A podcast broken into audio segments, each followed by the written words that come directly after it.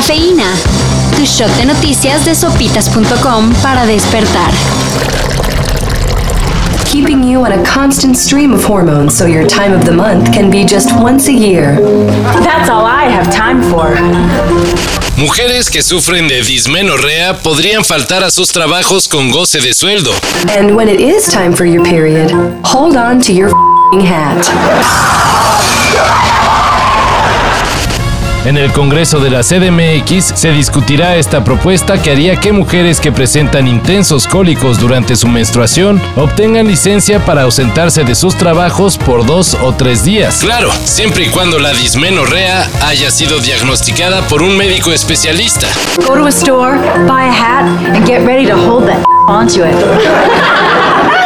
We're not kidding. La propuesta será analizada en comisiones para luego pasar al Pleno. En los próximos meses podría modificarse la Ley General para el Control del Tabaco, para ahora sí crear espacios 100% libres de humo.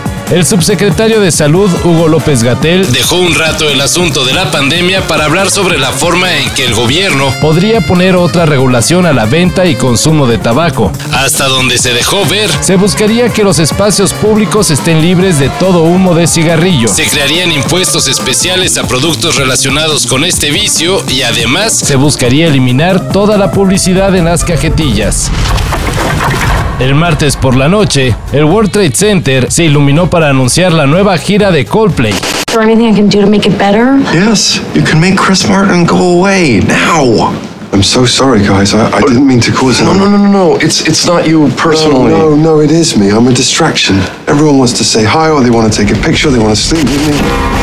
Horas después se confirmó lo que muchos ya suponían. La banda liderada por Chris Martin regresará a nuestro país para dar tres shows. En marzo será el día 25 en Monterrey y el 29 en Guadalajara. Días después, el 3 de abril, Coldplay estará en el Foro Sol de la Ciudad de México.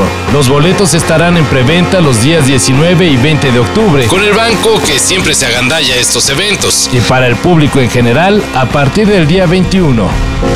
Give me real, don't give. EA Sports. In the game. El próximo año decir vamos a echar la reta en el FIFA podría ya no tener sentido. Y todo porque el popular videojuego de fútbol podría cambiar de nombre. Según el director general de EA Sports, en 2022 revisarán acuerdos de derechos. Y ya que la FIFA se está manchando y quiere más dinero por el uso de su nombre, pues eso podría llevar a rebautizar el videojuego. Y como diría Lolita Ayala, Permíteme ofrecerte información que cura. Perdón. Phil. La muy popular idea de tomar una aspirina diario para prevenir infartos parece que no es muy efectiva. Es más, podría ser perjudicial. Según expertos de la Fuerza de Tarea de Servicios Preventivos de Estados Unidos, las aspirinas pueden tener un beneficio reducido en adultos de entre 40 y 59 años. Sin embargo, en adultos mayores de 60 años, con riesgo de tener una hemorragia interna, el uso del medicamento aumenta las probabilidades de un evento negativo. La recomendación, pues ir con el médico. Para esto y mayor información en sopitas.com.